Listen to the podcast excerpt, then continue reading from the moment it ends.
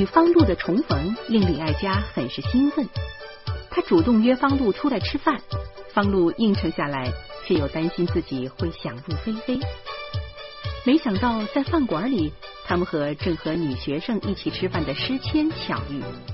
请继续收听长篇小说《中国丁克》，作者庸人，演播爱我和当老师的同学李爱佳一边喝茶，一边议论着孩子的话题。李爱佳说：“孩子太坏了，争啊，抢啊，打呀，拍马屁呀，两面派呀，拉帮结伙呀，睁着眼睛说瞎话呀。大人会的，他们都会。大人私下里干的事儿，他们明目张胆的干。”这天生的，根本就不用教。上次有个孩子考试得了七十七分，家长会的时候，我想和他的父亲好好的谈一谈。他父亲硬说他们家孩子学习挺好的，我请他拿出卷子来看，哈，是九十七分，是孩子自己改的。你说，刚一年级呀。后来呢？我觉得这事挺有意思。我们把那个孩子找来一问，他说他忘了，想不起来了。李爱佳觉得敲自己的脑门忒疼，就改向桌子敲了一下。哼，我看呐，揍他一顿，他就想起来了。嘿嘿，所以得教育啊。所以社会需要你们这样的灵魂工程师吗？没用，人性都是天生的。你在书里说的没错，基因好的孩子能教育过来，长大了也知道争气要强；基因不好的，那天生就是监狱里的料。哼！李爱佳哼了一声。李爱佳从我的作品里就接受了我的基因论。比我老婆还彻底呢。他接着说：“而且呀，现在的孩子没法教育，说不能说，打不能打，罚站都成罪过了。哼！哎，我们这些当老师的，就别提有多惨了。”说着，李爱佳向我投来了哀怨的眼神。我觉得自己都快被他这种眼光给融化了。当老师真惨呢，真值得同情啊，比祥林嫂都可怜呢。这个时候，服务员把菜都端上来了。我仰起头向屏风另一侧看了看，李爱佳的脚尖在我的腿上磕了一下，柔声的。嗔怪着，干什么呀？早走了。我有点不信，我索性站起来看，诗谦跟那个女学生果然不见了。估计他们是没吃完，中途就跑了。呵呵呵的笑着说：“哎，我说你，你觉着他这种老师怎么样啊？”诗谦。李爱佳的脸上出现了不屑的表情。他也配当老师？哼！其实我才是当老师的呢。我一心想培养出一个出色的学生来，但在学校里不成，不成，没有培养人的环境。我必须得培养自己的。我忽然想起徐大光的一个论调，我于是问。你的意思是不是应该与孩子交朋友，与孩子平等的相待，这样才能够教育出好孩子来呀？这不是你的看法吧？是朋友说的，我想也不是你说的。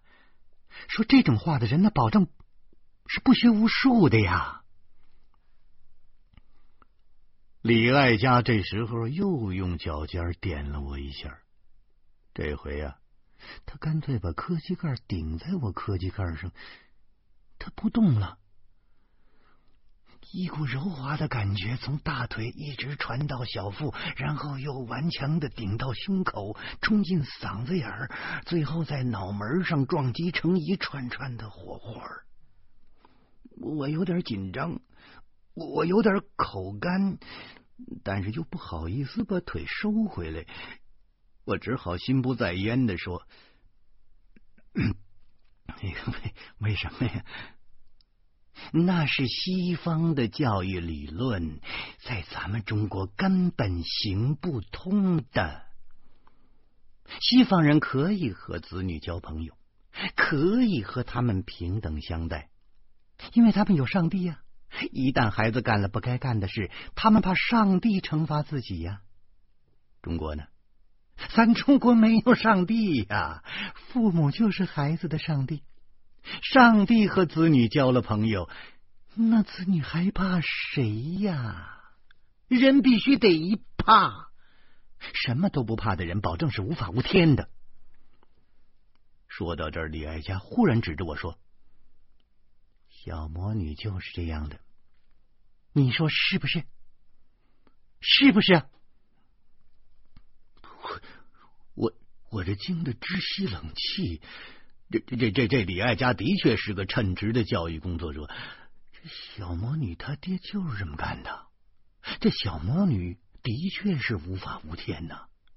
我叹息着说：“哎呦，这这这，你要是有孩子，那一定能教育的特别的出色。”可是李爱家摇了摇头说：“嗯。”关键是基因。我说：“你你你没结婚？结了，又离了。我老公的基因不好。”李爱家终于垂下了眼皮，顶在我磕膝盖上的膝盖悄悄的缩回去了。我眨巴着眼睛。我琢磨着是不是该把这个话题继续下去。这个时候，手机识趣的响起来了。我和李爱佳同时在自己身上摸，是我的手机在响。李爱佳惊讶的说：“哟，咱俩的手机铃声一样，真巧。”我看了眼号码，号码居然是豆豆他姥姥的。其实。我不可能记得豆豆姥姥的电话，但是这两天为了找方志，连续给他姥姥打了几次电话，硬是给记住了。我赶紧接通了，豆豆姥姥说：“是豆豆他三大爷吗？伯母是我呀。豆豆呢？在幼儿园呢。可怜的孩子，可怜呐，哼。”说着，老太太就在电话里哭起来了。我知道，豆豆可怜呐，可我就不可怜吗？啊！我和我老婆当初立志当绝户，现在可不得不为别人养儿子，我更可怜。但是对方终归是长辈，我只得劝慰说：“伯母。”我这四弟啊，没什么大事不过是交通事故，顶多也就判上个两三年，出来还是好样的。大家搭把手，没几年这豆豆就长大了。您您也别怪我，这事儿啊，我必须得通知豆豆他妈，他也是豆豆的监护人，不是？这水大呢，不能漫过桥去。您说对不对啊？老太太嚷嚷起来了。我说的不是你四弟的事儿，他把人撞死了，他是活该。他这一听这话，我就怒了，我闷声说：“哎哎，那当初他们俩离婚可不是我四弟的责任，您骂不着我四弟，我可也没求着你们把豆豆带走，那是我们方家的孩子。”老太太让我给说晕了，过了好久才说：“我说的不是你四弟的事儿，是豆豆他妈，他妈，是我闺女，她她死了。什么？什什什什么？什么？您说明白点。昨昨昨昨昨天我们不是还通电话呢吗？我疼的站起来。这老太太不会说胡话吧？你要是不给她打电话呀，他还死不了呢。这老太太竟然在电话里埋怨起我来了。哎哎哎！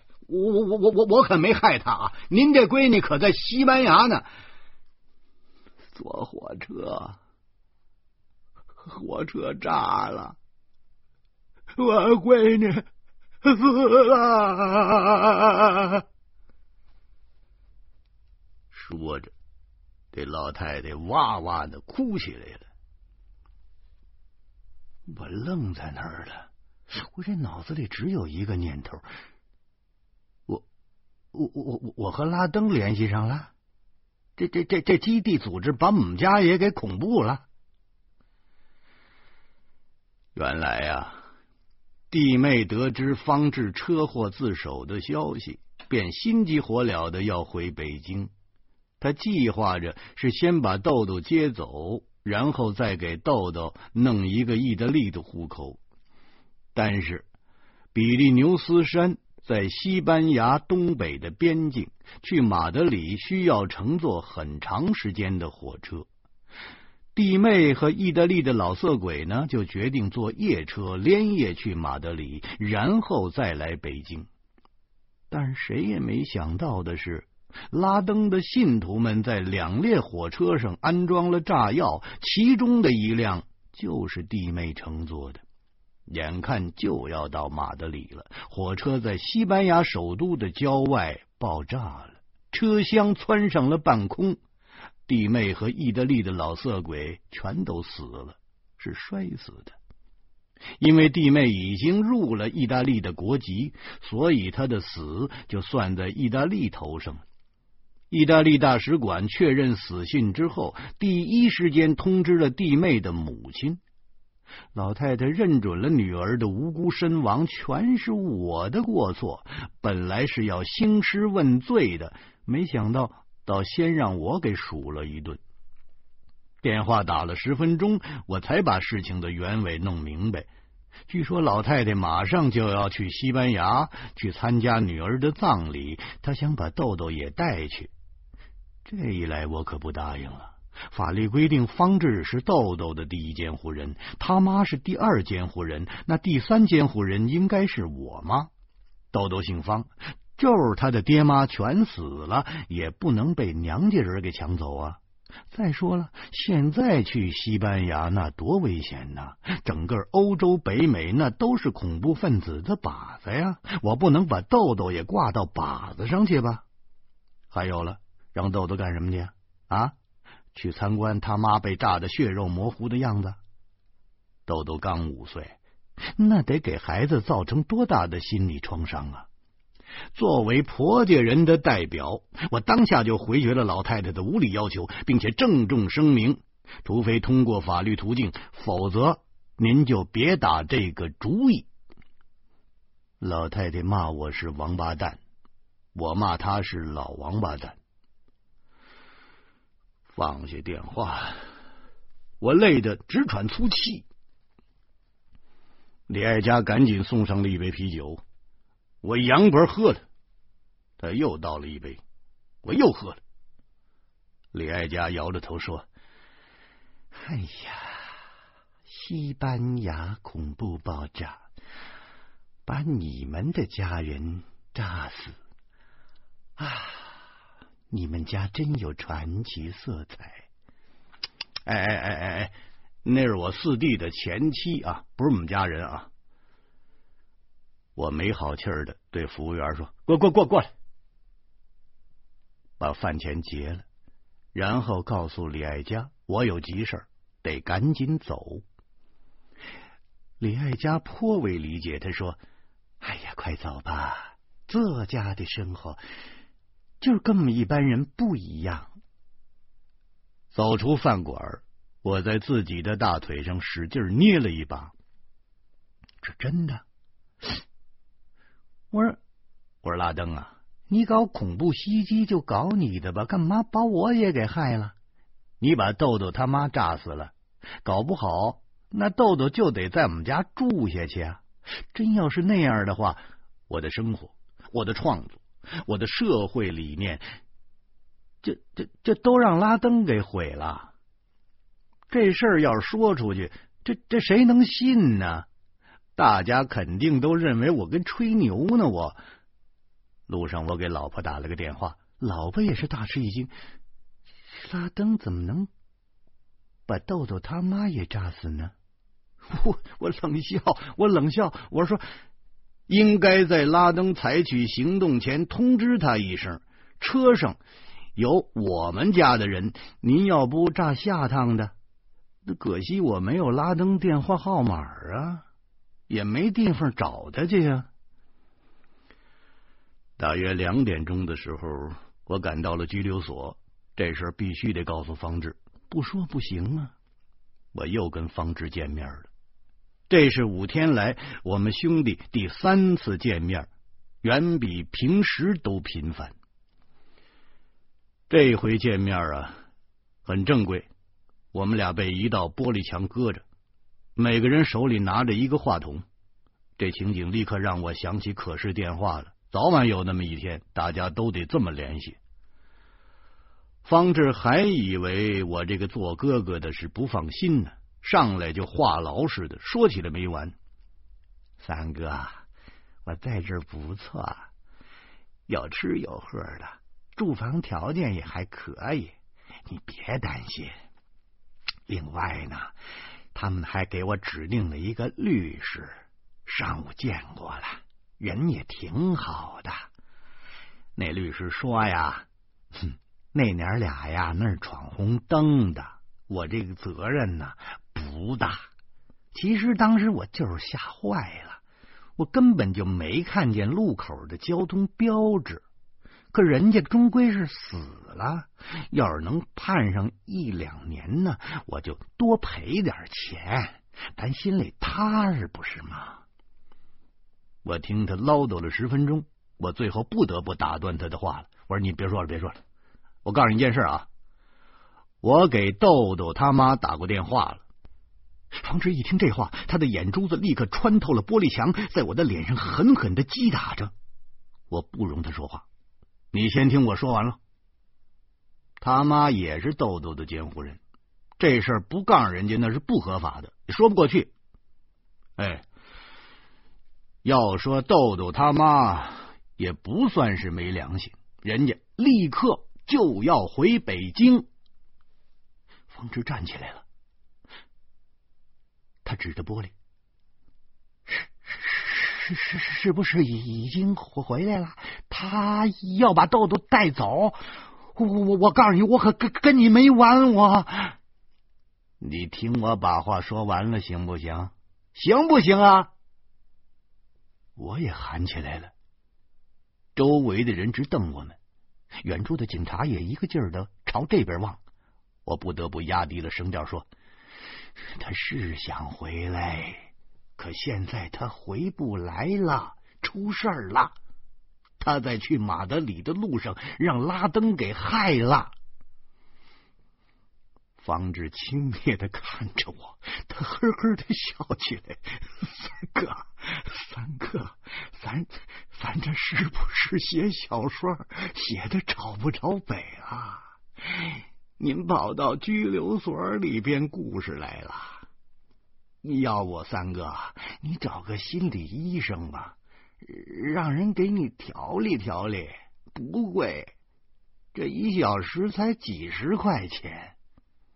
我我我没病，我我脑子比你清楚，真是令人气愤。我说这句话的时候，那方志竟然仰着头朝天花板还笑了一下。这是几天来我第一次看见他笑。居然是笑他哥哥的脑子有问题。我怒冲冲的说：“真的，你媳妇儿得风湿病了，去比利牛斯山区疗养，就晒太阳。他想从马德里直接回北京，是坐火车去的。拉登的伙计的火车上装了炸药了，一口气儿就炸了两辆火车，死了好几百人呢。豆豆他妈和那意大利的老色鬼全都死了，这是你丈母娘亲口告诉我的。”他还想把豆豆带到西班牙去呢，让我给回绝了。你听明白了没有？你说话呀你！方志的表情随着我的叙述在逐渐的变化。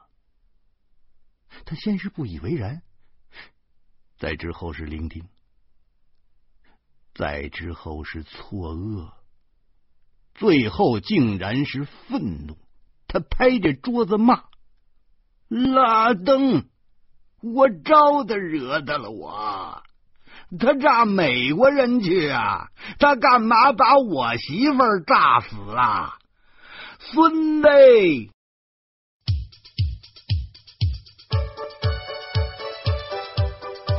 说豆豆的妈妈遇难，方志的反应大大出乎方露的预料。悲愤的近乎疯狂的方志向方露道出了其中的原委。欢迎您明天同一时间继续收听长篇小说《中国丁克》。